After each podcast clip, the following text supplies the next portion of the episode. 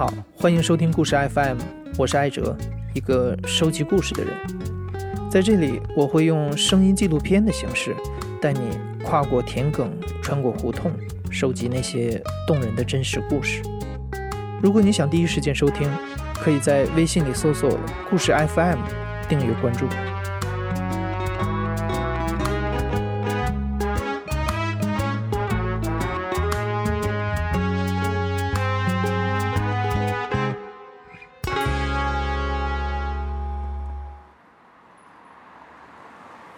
见到老潘的那一天，我们还隔着半条马路呢，就一眼认出他了。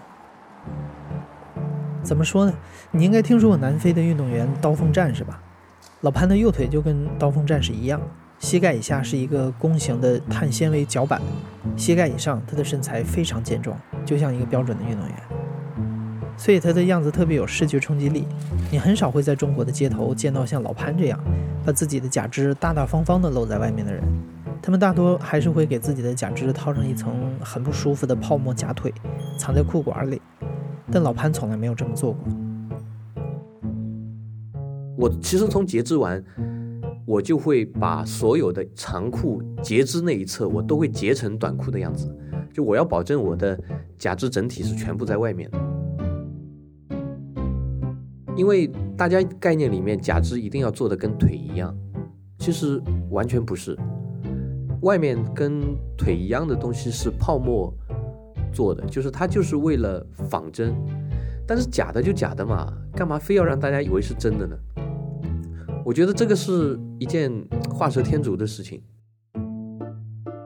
还有一个是优点，就是很方便的把我认出来。你比如说我滴滴叫了个司机，你经过的时候，或者你停车停到那里，你就盯着右腿看，那个穿假肢的人一定是我，没有任何人会认错。这是一个看脸的社会，但是我不用看脸。老潘之所以会被截肢，是因为他三年前经历了一次严重的车祸。当时是二零一五年三月，他的创业项目刚刚启动一年，正处于瓶颈期。那天凌晨五点，他开车带着两个同事从上海出发，赶去外地跟客户签协议。上高速之前，不知道什么原因，他的车一头撞上了路边的护栏，护栏断裂后，穿过车头，切断了他的右小腿。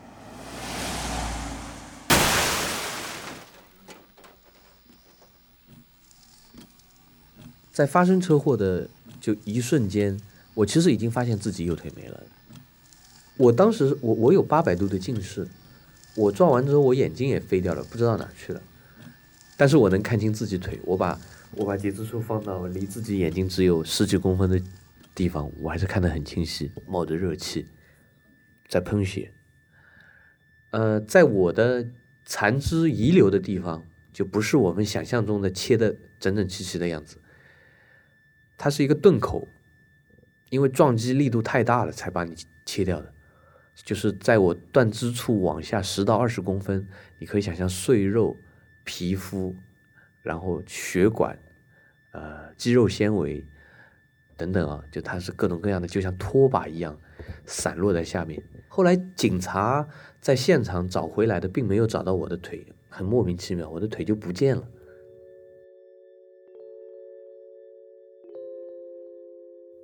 所以那一瞬间，脑子里会闪过好多的胡思乱想的念头，比如，比如我失去右腿，我我怎么陪孩子？我怎么去那些我想去的地方？我好多地方没去。然后我承诺过带家人的旅行怎么办？然后就在那个时候，其实我后排我两个同事，一个已经处在半昏迷状态，一个在后排受了点轻伤，但是他很慌。我在驾驶位，他没有看到我的腿已经没有了。他就很慌的问我该怎么办，我忽然想起，比这些胡思乱想更重要的是，我要解决眼前的问题。我的腿没有了，他在喷血。如果不赶紧救护车来到进行急救，不赶紧自己想点止血的方法，可能我的生命半小时之之内就会结束。所以我就赶紧用手机定位，啊，找到了自己的位置，准确位置，然后打了幺二零急救。我打完急救电话，整个人忽然就冷静下来了。呃，因为人的痛觉啊，就在发生车祸之后，其实有一个麻木期，就是这二十多分钟。我忽然在想，我今天本来是要干嘛的？我本来是带着同事要到外地去签合同的，我就马上给客户打电话。那时候凌晨五点多，我告诉他我开车出了意外，今天来不了，我会安排同事其他时间过来跟进这些事情。啊，就基本上在等待救护车的二十分钟左右的时间，我把大部分需要安排的重要事情就安排完了，然后很很严重的疼痛就袭来了。这时候救护车也赶到了，把老潘和同事送到了医院。老潘接受了简单的急救处理，止血、输液、监测生命体征，在临时的病床上静静的等待下午一点的手术。在这个等待的时间里，老潘还不能打麻药，因为要保证手术时的麻醉效果，所以老潘这时候只能强忍着疼。我现在回忆起来都觉得痛到骨子里。就是有人形容过，失去肢体的疼痛跟生孩子最痛的状态是同一个级别的，但我不知道，因为我没生过孩子。我能做的比较就是我在那天最痛的一段时间，因为它会痛到让我全身抽筋，就像一个。那个虾球一样，就整个身体弓在那里，你旁边的人搬都搬搬不开，啊，然后一直到下午一点进手术室的一瞬间，我松了一口气，终于可以麻醉止痛了。而且很有趣的是，进手术室前，我还想到一件让我高兴的事情，你想都想不到，这回我少了一条腿，说不定这婚就好离了。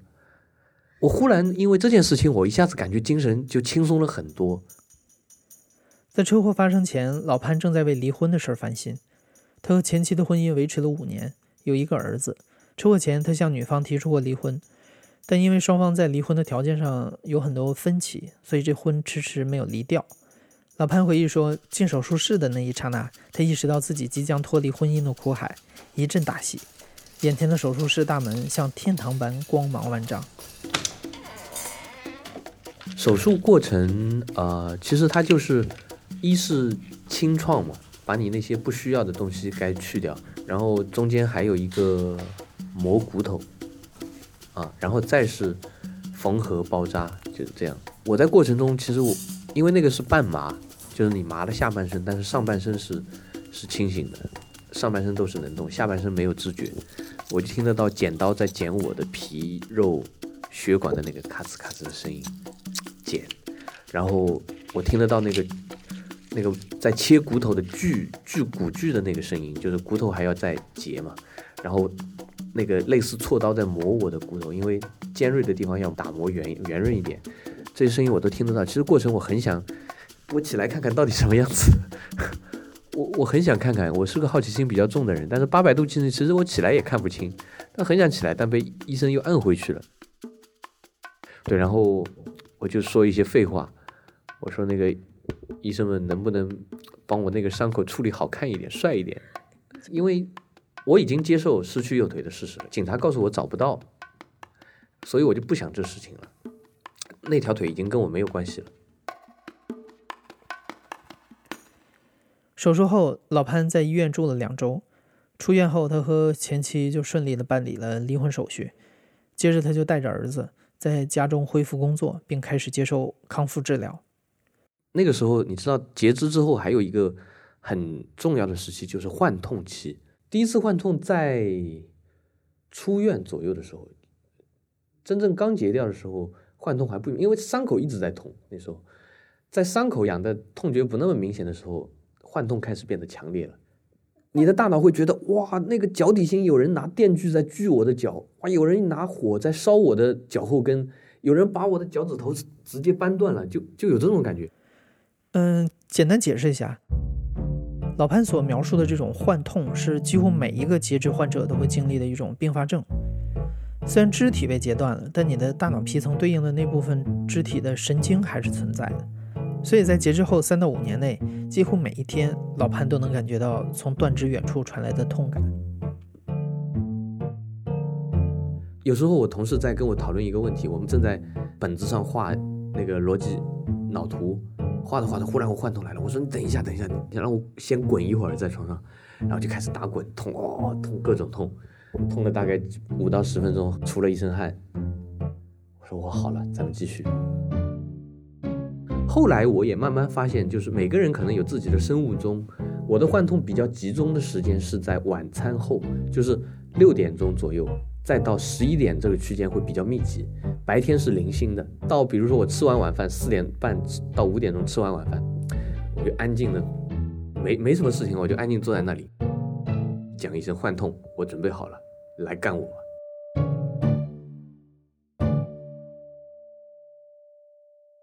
回到在我就失去右腿的一瞬间。我当时想到的真的是我好多事情干不了了，好像。然后我想到，我我想去的地方我去不了了，所以我在自己康复过程到穿上假肢，我我其实一直在做的是，我那一瞬间想到的我干不了的事情，我得把他们都给干了。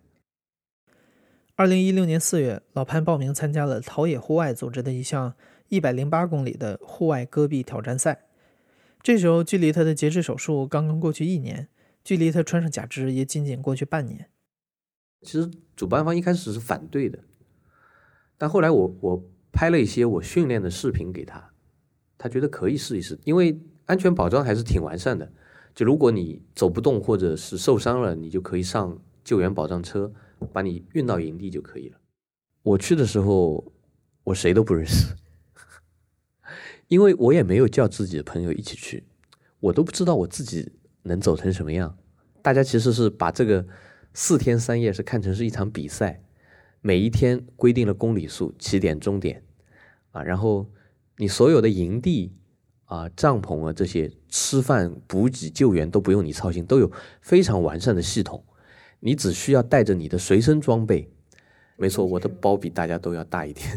呃，常规的路餐加水加一点随身物品，可能三公斤就够了。我记得我的包是七公斤到八公斤的。就是你要判断，一是为了防止假肢出问题，第二是出问题的情况下你怎么来维修它，第三呢是你的残肢如何能保证它尽量不受伤，第四呢你如果受伤了，你怎么来延缓它的伤情，减缓它的伤痛，怎么让它更快恢复，怎么能不留。长时间的后遗症，就是其实这五方面每一种方面都会有若干种情况。你想想，就是我要比大家多准备那么二三十种情况可能要应对的措施。但是，比如也有我没想到的，比如我想不到戈壁会下雨，我们晚上的时候下的噼里啪啦，连续下了从三点下到早上七点多。下雨之后肿胀，我腿肿胀，假肢穿不进去，硬塞进去进去之后把软组织挫伤了。总共四天，其实你还有两天的路，一半的路，对，所以后面两天走得很痛苦，非常痛苦。对，受伤之后，其实他前一天开会就专门讨论了我的问题，就认为我应该是上车，不应该第四天再走。但是我因为让队医去看过，就是我的伤养一段时间就会好，没有什么后遗症，所以我就放心走，大不了再养几天伤嘛，多养几天。受伤后的两天，老潘走得很艰难，但他还是在主办方的截止时间内完成了一百零八公里的行走。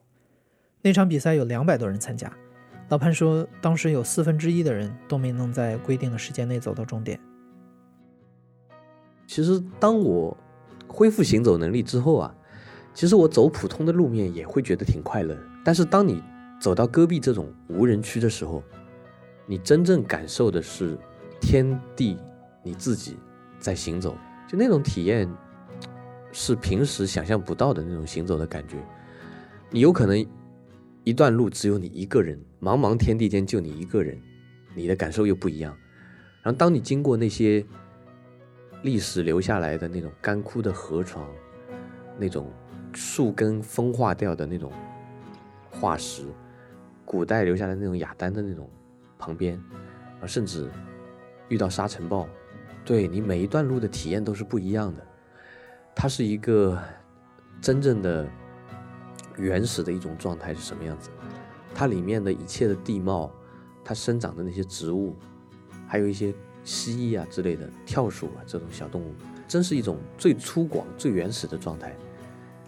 你人扔在那个环境里，你会觉得，你会觉得我这一辈子是干嘛的？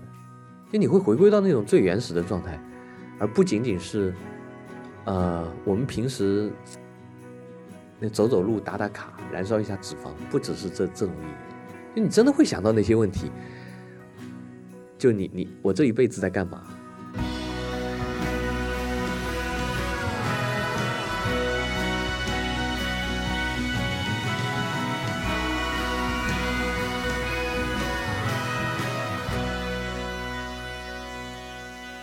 走完戈壁后，老潘爱上了行走。在过去的两年里，他跟随陶冶户外的团队登过黄山，跨过沙漠，探过热带雨林，走过茶马古道。他们把这些亲身勘探过的地方汇总为九条行走线路，作为一个旅行产品推出，想要唤醒那些心中有远方的人。我爸爸呢，嗯，他并没有带过我去远方，但是他有时候会用周末会带我到周边的一些山上去走一走。呃，可能就早上出发，傍晚回来，这样的经历啊。但是我觉得，即使小时候没有这个经历，可能心中也会有远方存在，这是人的本能吧。就是你你你来到这个世界，你肯定是要探索这个世界的。就今年夏天，我当时是跟陶冶户外团队一起把库布齐沙漠的路线勘探出来之后，我就当时在勘探的过程中，我脑子里就在想。当我把儿子带到沙漠里来，他是什么反应？那时候我戈壁回来，他就爸爸下一次什么时候你去哪里的时候把我带上呗。然后问他想不想去沙漠，想去。然后去沙漠就路上就问很多问题。他在出发前就很兴奋要去沙漠。他第一天没完全放开，就是有点胆怯，因为毕竟第一次户外，而且到了沙漠这样的地方。第一天是我陪他走。第二天呢，我看着他走，我在后面，比如沙峰上，我远远的看着他，他一个人走走走走走，走到下一个救援点，然后我再追上他。到第三天我就不管他了，我我走了，然后他就一个人跟在后面，就管他跟谁一起走，就一个人在走，因为沿途救援还是很很保障的啊。然后我就到了终点等他，他回回来之后马上一年级，一年级沙漠回来之后。一年级他们选班长，他就自动去竞选班长，结果成了。老师问他说：“啊，潘一恒，你觉得为什么你能做班长？”他说：“我连沙漠都去过了，我凭什么不能做班长？” 对我一开始给他灌输的就是，你爸爸有要装一只机器人的腿，所以他就觉得当时就觉得很厉害，他爸爸简直就是变形金刚一样酷，所以就一直觉得这事儿还挺骄傲的。他就主动向他老师。同学介绍就是，你看，你看，你看，我爸爸有一只机器人的脚，你看。如今，老潘带着六岁的儿子独自生活，他的事业重心也从原先的创意项目转移到了公益和户外领域。一场车祸截断了他的右腿，也开启了他的新人生。他骄傲地告诉我们，从前在儿子的眼中，他只是一个忙忙碌碌的普通爸爸，而现在他是儿子的超人爸爸。你现在正在收听的是亲历者自述的声音节目《故事 FM》，我是主播艾哲。本期节目由梁科制作，声音设计彭涵。感谢你的收听，咱们下期再见。